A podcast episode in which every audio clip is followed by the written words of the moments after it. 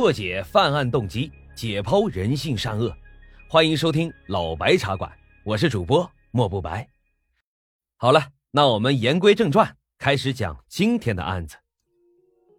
一个手淫成性的守墓人，一看到漂亮的女尸啊，就兽性大发。他利用职务之便，挖出了刚下葬的女尸，来来回回冲锋了四次，销魂了整整一夜。欢迎大家收听老白茶馆。今天啊，给大家讲的这个案子稍微的有点变态，是有关于恋尸癖。恋尸癖啊，是指对尸体有种变态的偏爱，有时认为尸体比活人还好。这种病啊，多见于与尸体有职业性接触的人，比如说太平间呀、殡仪馆的工作人员等等。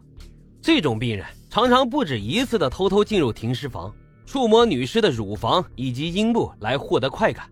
也有人为此啊，甚至不惜掘墓奸尸，更有甚者啊，常常四处打听哪里有少女或者是少妇刚刚死去，以便于满足自己这种变态的欲望。今天的这起案子呢，就跟恋尸癖有关。事情发生在二零零一年下半年的一天，长沙警方啊正在处理一起自杀案，那是一起从三十层高的大厦上跳下来的自杀案，自杀者从大厦的最高层跳了下来。强大的冲击力当时就把他摔的是稀巴烂。听友们，你们可以想想，从三十层楼摔下来是个什么概念？正常一个人从三楼的高度往下跳，相当于一辆时速三十迈的汽车冲力；三十层楼高，那就相当于三百迈，那都得爆缸了。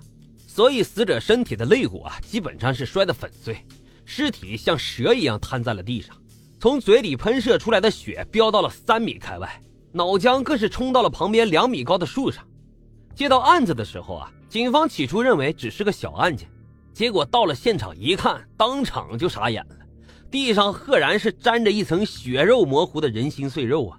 原来强大的冲击力将死者的皮肤死死的就糊到了地上，就像胶水粘起来的一样。救护人员是连拉带扯将死者从地上抠了出来，那真的是用抠的。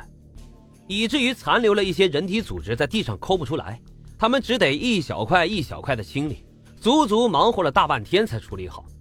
处理完尸体的曹小强啊，刚回到局里，王队就走过来拍了拍他的肩膀，说：“要不要换换口味，来点考验智商的工作？”曹小强一听就明白了，王队手上啊一定有什么案子，希望他参与跟进。曹小强想也没想的就答应了。王队把他叫来了办公室。办公桌上放着几单冷案材料，让曹小强看看。当时先热热身。什么叫冷案呢？就是指暂时被搁置了的案子，不作为目前局里调查的重点。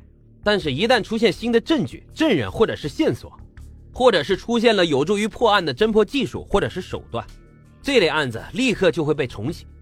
听到王队这么一说，曹小强立刻就来劲了。以往的案件，他只有当听众的份儿。这一回看来是有机会到第一现场参与侦破了，这从另一个方面也说明了王队对曹小强最近的表现呀非常的满意。原本以为桌上摆着的案子会是什么档案的背景资料，谁知道就是几张薄薄的人口失踪登记表。张某芬，女，三十五岁，失踪日期是七月三日，居住地址是长沙市芙蓉区鸿运新居三号楼的五幺二室，家属在失踪第三天报的案，至今下落不明。陈某英，女，七十二岁，在所居住的小石兰新村附近走失，至今未归。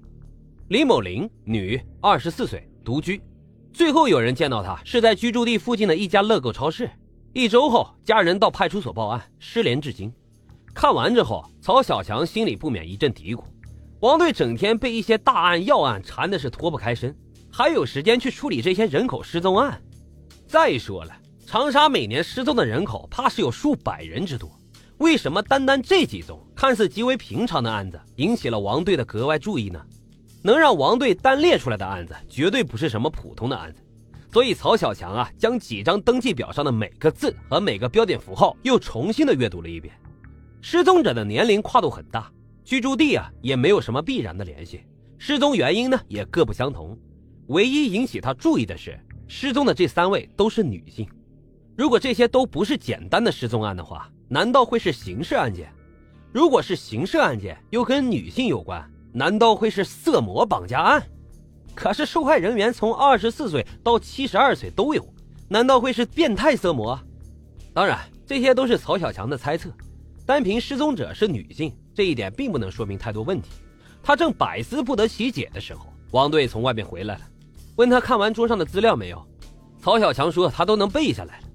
王队从腋下的皮包里抽出了几张字条，递了过来，叫曹小强再看看这个字条。上面的一张写着：“住在芙蓉区鸿运新居三号楼五幺二室的张某芬，于七月三日下午四时二十一分失踪，已经是第七天了。你们警方为什么还没有立案调查？你们到底是干什么吃的？”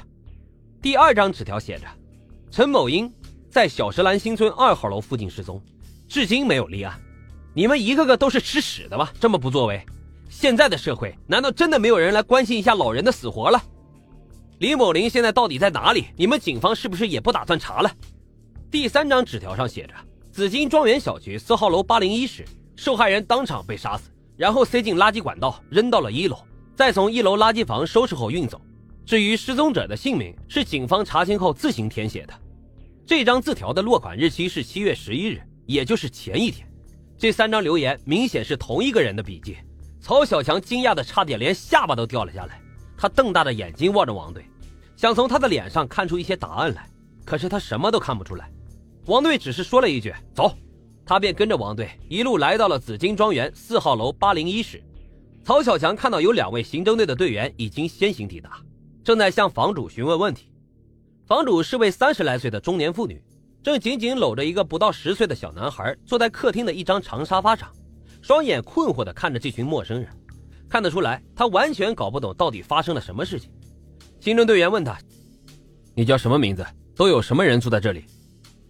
我叫刘雅秋，跟老公吴琼和儿子吴伟住在这里。你老公呢？我搞不清啊，从昨天下午到现在，我一直没有见过他。你老公一夜未归，你就不觉得奇怪？最近不是世界杯吗？我老公经常跟朋友开房看球，不回家是常有的事情，没啥好奇怪的喽。